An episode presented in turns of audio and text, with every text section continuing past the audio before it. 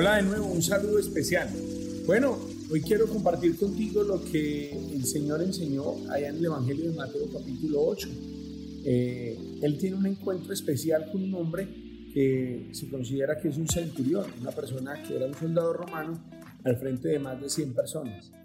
Eh, este hombre, según la escritura, reconoce en Jesús eh, autoridad, pero lo curioso es que cuando eh, le pide al Señor que por favor sane a su criado, y Jesús dice, efectivamente, voy a ir a tu casa y lo voy a sanar, él dice que no se sentía digno, pero que él reconocía, que él entendía que la autoridad de Jesús residía en lo que él dijera.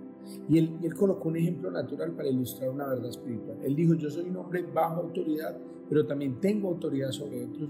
Y le digo a ese que venga y viene, y le digo a ese que vaya y va.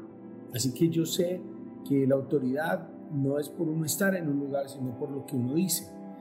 Dios eh, creó los cielos y la tierra a través de la palabra de Él. Así que la palabra de Dios tiene un efecto creador, tiene un efecto de, de vida. Donde hay una palabra de Dios, ahí seguramente hay vida de Dios. Así que no sé qué situación vivas, no sé cuál sea tu circunstancia, no sé qué estés necesitando que Dios haga a la distancia, pero de lo que sí estoy seguro es que el Señor es el mismo de ayer, de hoy, por los siglos de los siglos.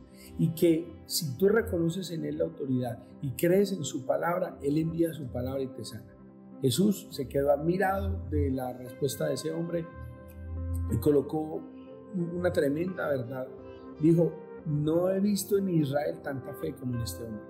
Y dijo, les aseguro que vendrán del oriente, del occidente, del norte y del sur y se sentarán con Abraham, con Isaac, de Jacob, gente de fe Tú puedes sentarte hoy en esa mesa de la gente de fe. Tú puedes hacer parte de los que hoy le creen a Dios y de los que lo buscan y dicen, Señor, yo creo que tú puedes enviar una palabra, una palabra de sanidad, una palabra de salud, una palabra de libertad, una palabra de restauración. Yo sé que tú lo puedes hacer, aún a la distancia.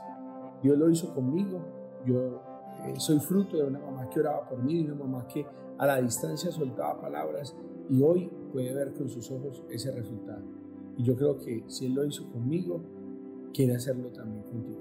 Así que te bendigo y pido al Señor que te genere fe para creer que una palabra de Él puede obrar en tu vida. Un abrazo, bendiciones.